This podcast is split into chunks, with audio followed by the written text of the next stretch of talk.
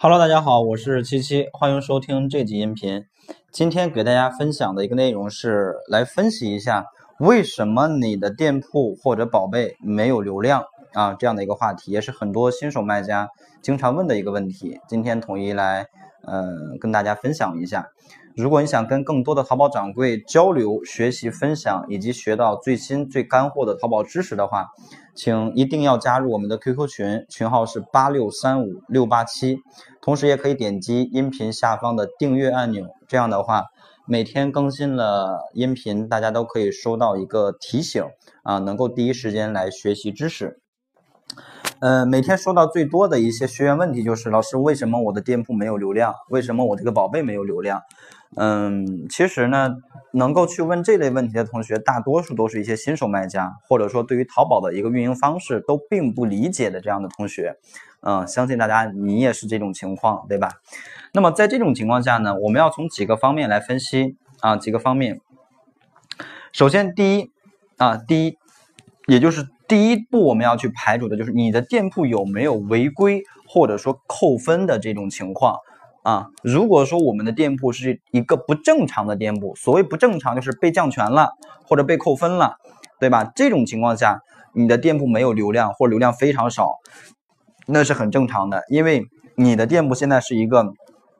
就就是说举一个例子，属于是一个生病的状态。那在这个生病的状态下，就不会给到你更多流量，甚至都不会给你流量。等你什么时候健康了，淘宝才会去给你扶持啊，给到你更多的一个展现机会。因为在生病期间，淘宝会认为你的店铺是不适合被淘宝的买家所看到的，所以呢，也就不会给你去啊引流量，给你去排名。所以第一步，我们就要去排除啊，先去自检一下你的这个产品有没有被扣分，有没有被降权。有没有被查虚假交易？包括我们的店铺有没有被扣分、降权等等等等这样的一些啊违规扣分的行为，这第一点。第二点呢，就是我们的这个产品的同质化。因为现在有很多的同学呢，都是开始从代销开始做，呃，但是代销有一个通病，就是很容易产生同质化。因为我们在去代销一个产品的时候，供应商往往都是直接给我们提供一个数据包，这个数据包拿过来之后呢，甚至都可以直接去用，哪怕你不用编辑任何东西，只需要改一个宝贝的售价就 OK 了啊，包括主图啊、详情页啊、包括标题这些，他甚至都给你做好了。但实际上呢，呃，一大部分同学都会说，嗯，就直接改个价格，也不去做其他的优化就上架了，啊，但是呢，像这种情况，说实话很普遍。你是这样做的，可能还有很多的分销商，他们也跟你的做法一样，也没有去改标题，也没有去改这个什么主图啊、详情这些东西。那么这种情况下呢，我们大家都没有改的这些宝贝，就会被打上一个同质化的标签，啊，同质化的标签。那么这个时候，如果说一款产品同质化过于严重，也会受到淘宝的一个屏蔽，或者说呃搜索这块的一个所谓降权，就是它不会说让买家搜索同一个关键词的时候，一个页面上展示的全都是这个这个样子的宝贝，只不过是不同的店铺，这也不符合消费者的一个购物体验，对吧？所以这种情况下，会更优先去展示一些。呃，宝贝的权重、宝贝的人气和销量相对更高的宝贝，来去展示到买家的搜索页面里边。而像我们一些后发布的这些新手卖家，你还是同质化的话，就很容易没机会拿到排名。因为你已经被同质化这个标签给稀释掉了啊，已经不再给你流量了。所以鉴于这种情况，我建议大家，尤其是分销产品的数据包拿过来之后，一定要加入自己的编辑和优化，从主图到详情，到标题，到价格，呃，甚至到一些呃属性啊，都要进行自己的单独编辑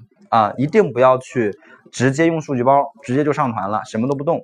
啊，当然，如果说宝贝特别多的话，那最起码你需要做到的是，你的主推款产品一定要这样去做，不然的话没流量就很正常了。这第二个点，同质化。那么第三个点呢，就是我们的很关键的一个因素了，就是我们的标题关键词啊，因为前期的话，我们作为一个新手卖家，一个新店，你要想去获取淘宝站内的流量的话，有一个很直接，也是相对更有效的方式，就是通过关键词搜索。来去获取排名，啊，就是你的标题当中是否包含了更多你的目标客户会搜索的关键词，这个时候很多同学可能就会产生一个疑问，说老师，我的标题里边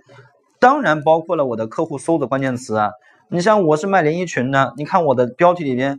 有这么多连衣裙，或者肯定有连衣裙，那为什么我的产品被客户搜不到呢？那这个时候我们就要来考虑一个问题：假设说你的标题当中是包含连衣裙这个词，但是我们来思考一个问题，我不知道大家有没有看过相关的一些数据。现在以现在这个季节来说，连衣裙在淘宝上的宝贝数量有一千三百万啊，一千三百万个宝贝啊。是带有连衣裙这个关键词的，也就是说你的竞争对手有一千三百万，那在这种情况下，你怎么就能够有信心，你能够去在一千三百万个宝贝里边获取一个呃前几名的展现量？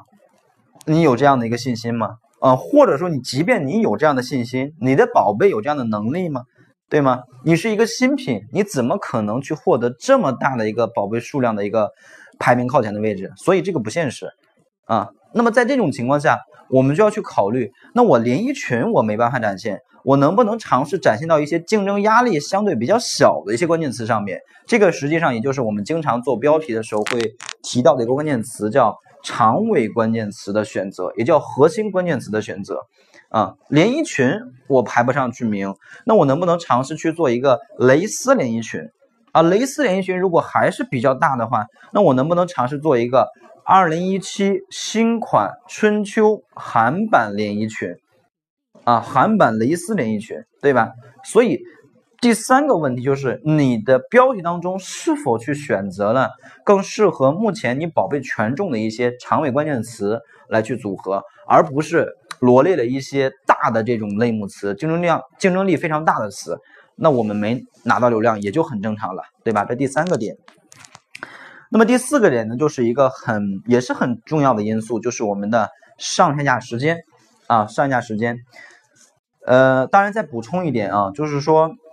嗯，我们的这个后台出售中的宝贝里边，它都会有一个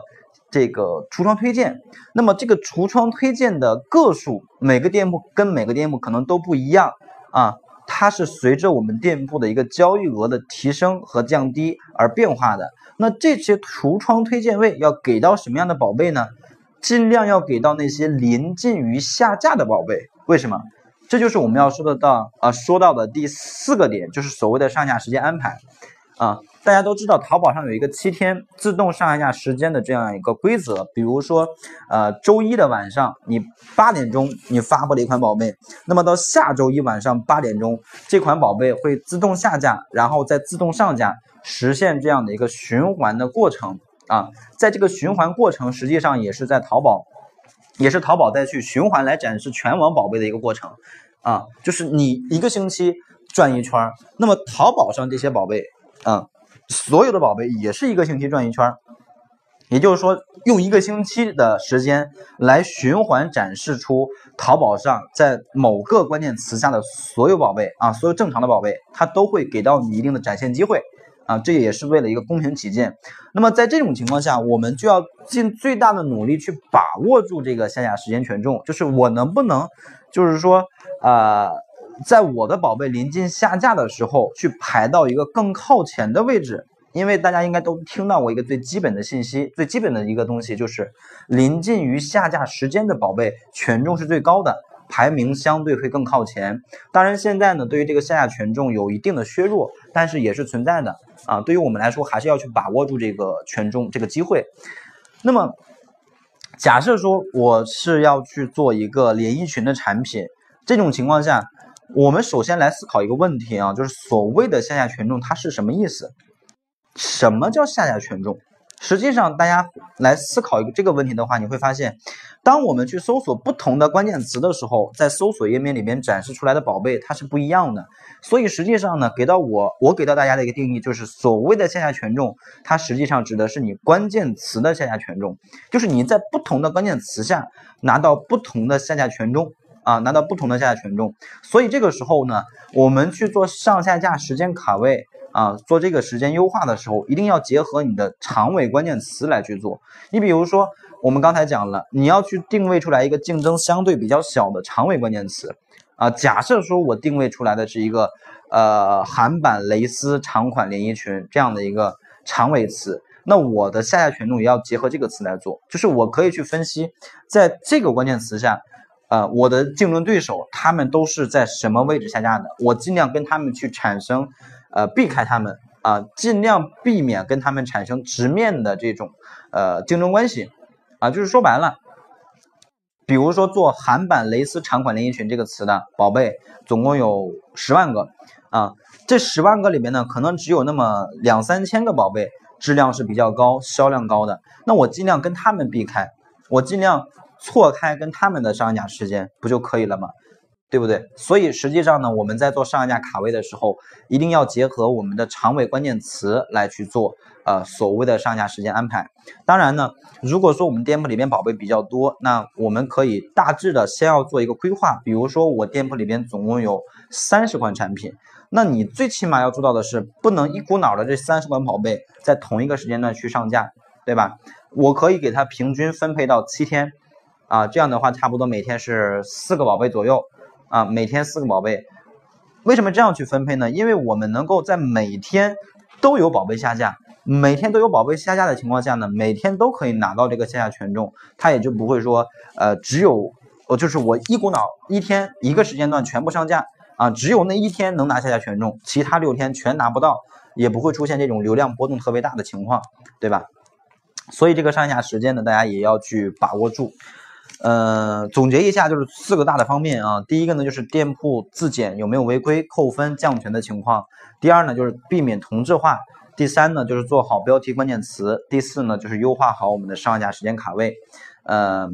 大家听完这个音频之后，可以去检查一下自己店铺哪方面没有做到位。呃，收听完音频之后呢，可以点击右上角啊，转发这个音频到你的微信朋友圈，然后截图。之后添加我的微信号码幺六零七三三八九八七，我会送给大家一份二十一天打造赚钱网店的一个思维计划。呃，同时大家可以点击一下音频下方的订阅按钮，呃，每天更新的音频呢，你都可以第一时间收到通知。好的，谢谢大家。